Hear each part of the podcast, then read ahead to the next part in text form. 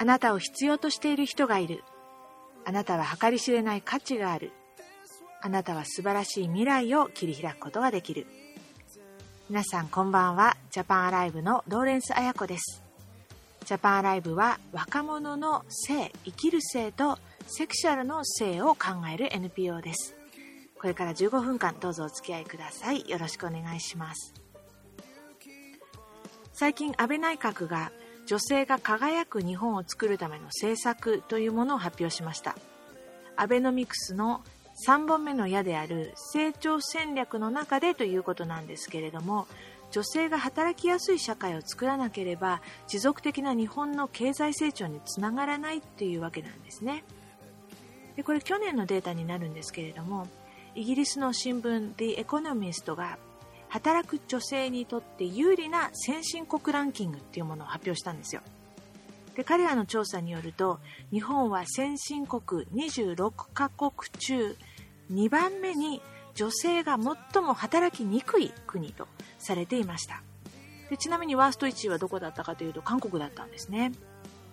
でじゃあどうやってこの働きにくさを測ったのかというとまずあの5項目あってですね。1番目が、えー、男女それぞれの高等教育以上を受けた人の数。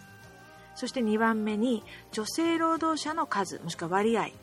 で3番目にこの男女の賃金の格差。で4番目が上級職もしくは管理職っていうんですか？についている女性の割合。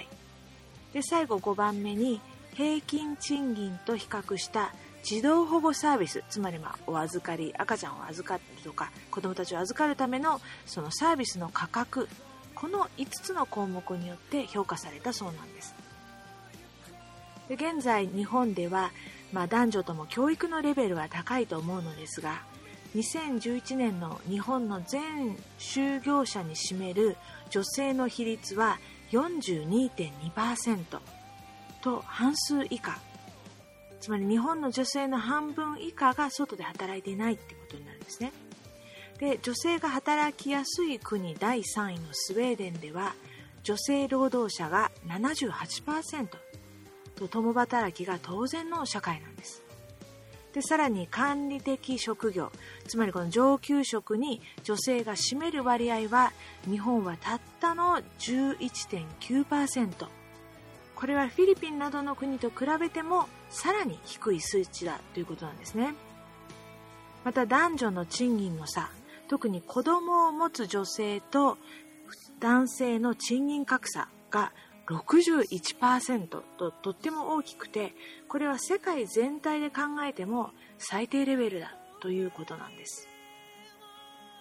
で5番目の指標が児童保護サービスの価格とあるんですが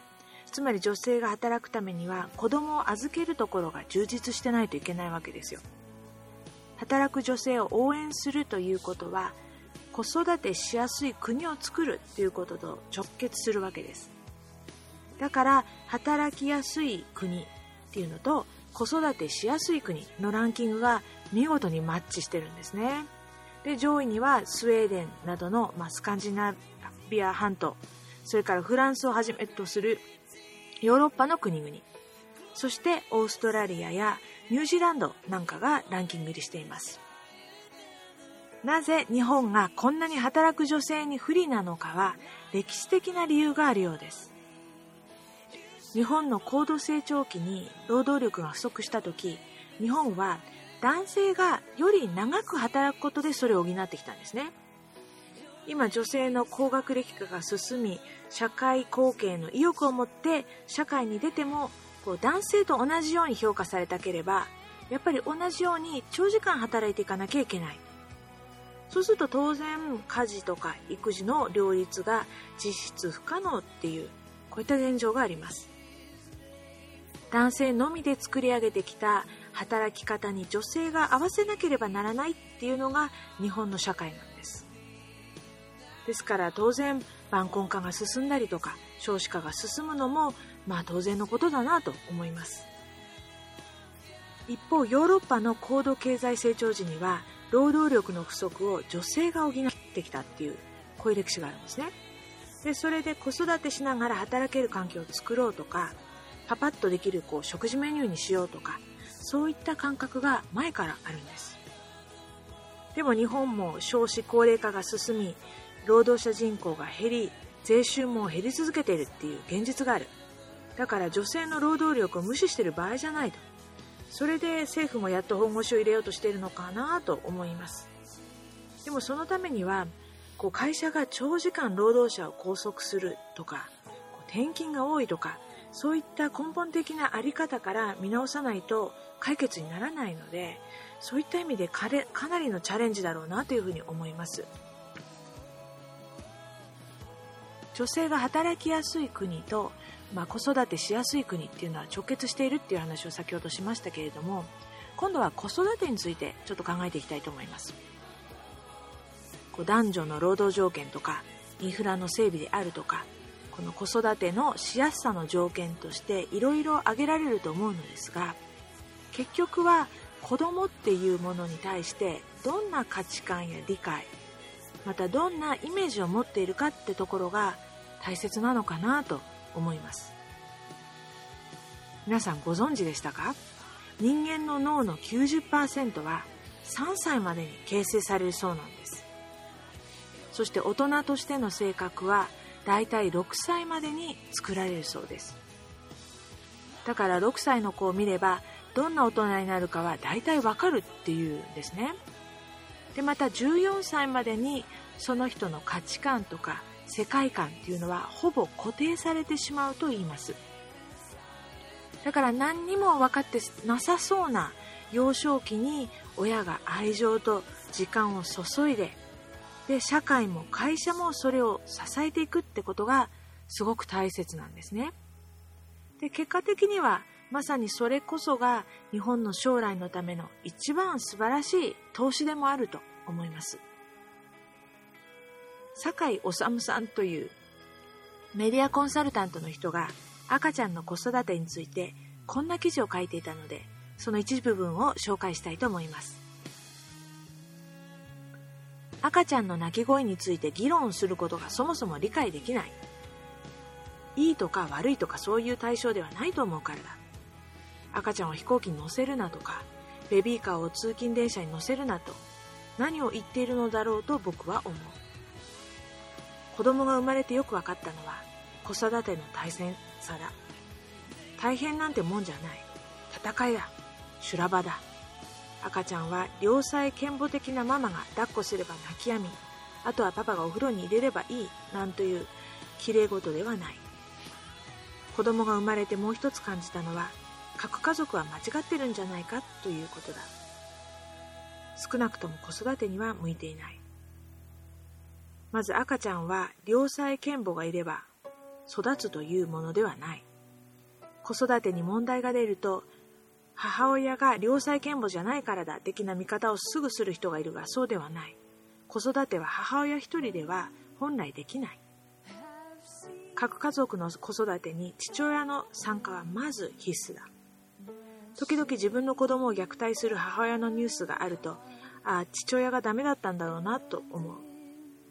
実際そういう家庭は父親がいなかったり不立ちだったりそもそも逃げていった後だったりすることが多い。なのに虐待する母親なんて鬼であくまで人間として最悪だという報道ばかりされる父親はニュースに登場しないので批判さえされない。だが日本の高度成長社会は父親を会社付けにしてきた。家庭を顧みないのがむしろ男の誇りだと誤解した。また顧みたくても会社の空気が父親たちを子育てから引き離した。それでも専業主婦が普通だった時代は良妻賢母を演じることがかろうじてできたのだろう。いやきっとどこの家庭も一触即発なのを何とか乗り切ってきただけかもしれない。父親だけでなく子育ては血のつながったコミュニティ全体で引き受けるものだと思う。うちの子育ても妻が3人姉妹でみんなで東京で結婚していたから互いに助け合えた。たまに集まって食事をするだけでも精神衛生には良かったのだと思う。つくづく思うのは各家族にせよ奥さんの実家が近いのがベストだということだ。いわゆるスープの冷めない距離に母親の母親が住んでいる。いつでも遠慮なく頼れるのだ。さらに自演も大切だ。随分前の NHK の番組で見たのだけれどどこかの小さな島では島中で子供たちを見守ってくれるので子育てがしやすく子だくさんの家が多いとレポートしていた。あちこちでおばあちゃんやおじいちゃんが子供たちに声をかけてくれるので親としても安心なのだ。近代的な都市部の方が子育てには辛く昔ながらの島の暮らしの方が子育てしやすい皮肉な状況がその番組では描かれていた。子育てを母親だけに押し付けてはいけない。そして少子化の原因のほとんどがそこにあると僕は思う。良妻賢母の幻想を女子たちに女性たちに無理強いしてきたから子供が減った。ごめんなさいそれ無理です。と女性たちが思っているのだ。そしてその押し付けは間違っているのだ。母親に押し付けずに父親も参加するし親兄弟もサポートするし社会全体が支えてくれる。子育てはそんな風にみんなで包み込んであげないとできないのだ。今の社会を見るときに子供を中心に人生や社会を考えていないことが多くの問題の根源だと思います。今日本国内そして世界全体でも児童ポルノとか人身売買少女へのレイプ子供労働などがますます増えてるんですね。でそれは私たちが子供を考えるとか未来将来を考えるっていう視点から目の前の便利さとかもしくはお金物質主義に引きずられて本当に大切なことから目が離れていっていることを表しているんじゃないかなと思います。父と母の心が子に向けられる。その親を信頼してこの心が親に向く。それを軸に置いてぶれないならば今の社会は必ず良くなる。そして未来につながっていく社会を作ることができると思います。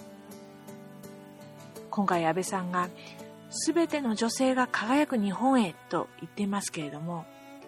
ぜひですね今回の掛け声が掛け声のまま終わるのではなく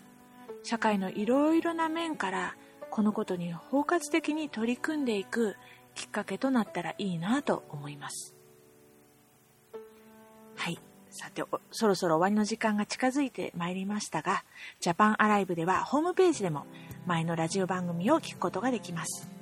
ぜひ japanalive.org までお気軽にアクセスしてください。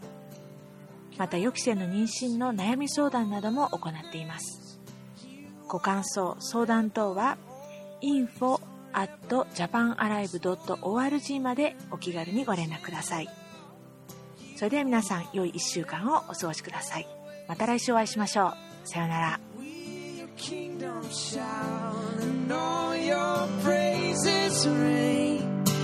So let the heavens roar,